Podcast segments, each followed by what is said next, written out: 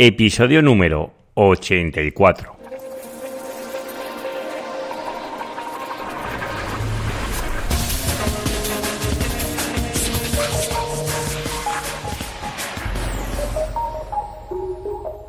Muy buenos días y bienvenidos un día más al podcast de SEO Profesional. Ya sabéis, el programa donde hablo, donde explico mis experiencias en el mundo del posicionamiento web y en otros canales o en otros buscadores. Y hoy os voy a hablar de las novedades que va incorporando Google y todo este magnífico mundo del SEO. Pero antes de nada, si aún no me conoces, yo soy Juan Carlos Díaz y soy el locutor de este podcast. Si quieres saber un poco más sobre mí o eres nuevo, te recomiendo que vayas al episodio 00 o que vayas a mi página web que es seoprofesional.net. Allí me podéis hacer llegar vuestras preguntas o vuestras dudas o incluso vuestra página web para que la podamos eh, analizar en los casos de estudio. Y no me voy a alargar más y vamos a comenzar con, el, eh, con las novedades de hoy. Hoy os quiero hablar de una herramienta que todos debéis de conocer, que es el planificador de palabras clave de AdWords. Ya sabéis que es donde la herramienta de que Google nos facilita para ver el volumen de búsquedas y qué palabras clave deberíamos de añadir o poder comparar.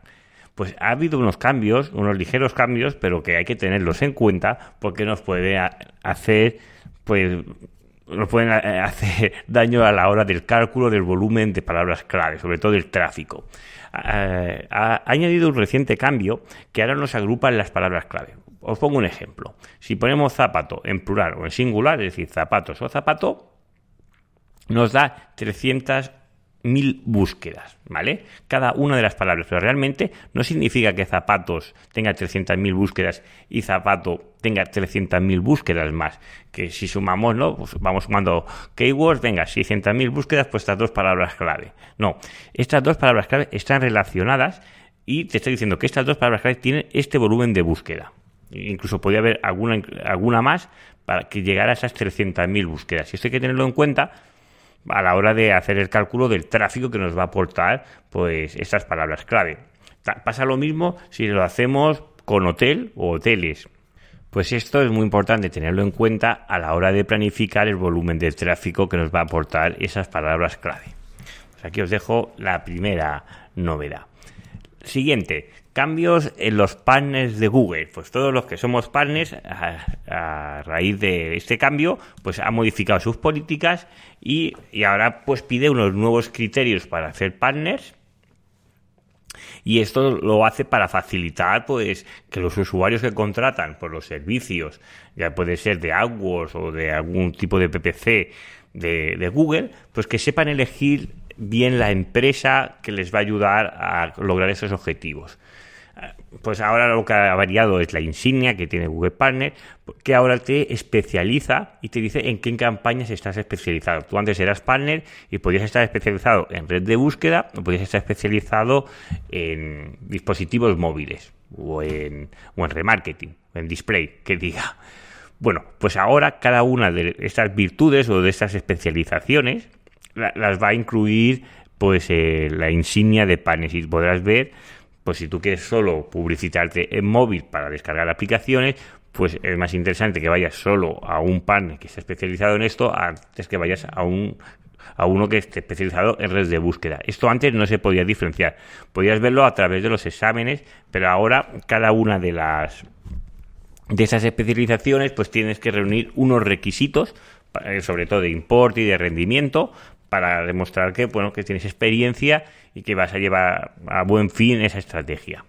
Pasa lo mismo, bueno, ahora hace una segregación y hay dos tipos de partners, antes solo había uno y ahora hay un partner que es premium, ¿de acuerdo?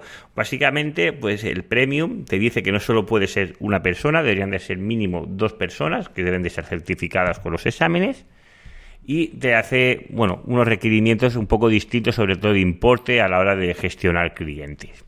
Pero yo creo que el cambio más importante o más relevante que hay aquí, que yo creo que esto sí que puede aportar beneficio al cliente final, es la forma de rendir. Antes te decía que tenías que cumplir con las políticas o, seguir las directrices, no, no, decía las políticas ni directrices, las prácticas recomendadas, que no me salía.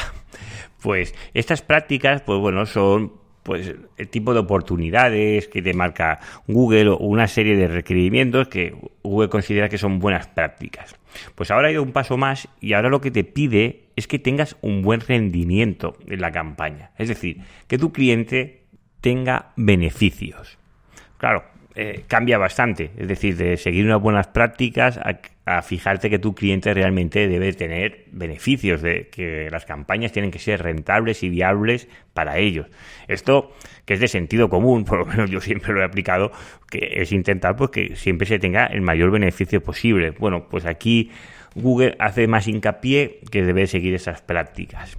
Además de tener ese rendimiento que habrá que ver cómo, cómo lo mide, también tiene otros atributos como puede ser la fidelidad del cliente, que vayas aportando más cartera de clientes. Esto, bueno, si está muy especializado eh, en AdWords, no, eh, no tiene por qué ser un problema.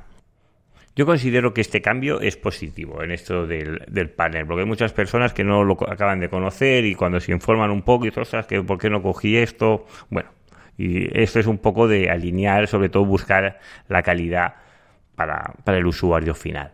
Vamos a cambiar de tema un poco y ahora vamos a hablar que Google ha confirmado, concretamente el señor John Muller, que los que los dominios TLD, es decir, los que incorporan eh, la keyword dentro del dominio, que dice que esto no, no posiciona, que no es que no es ninguna no te da ningún puntito más para eso de posicionar. Y esto ha creado un poco de polémica porque últimamente, sobre todo hay una web americana que ha cambiado este dominio, concretamente su web era eh, no sé qué abogados, bueno, no sé qué punto com, ¿de acuerdo? Y ahora es pues mi dominio no sé qué punto abogado, ¿vale? Que la traducción sería al inglés de Anthony, ¿vale? Pues eh, haciendo este cambio, pues esta página ha aumentado bastantes posiciones eh, en, los rankings de Google y Google ha desmentido por activa y por pasiva que esto no tiene nada que ver con el dominio TLD y desmiente que tenga ninguna virtud a la hora de posicionamiento en SEO.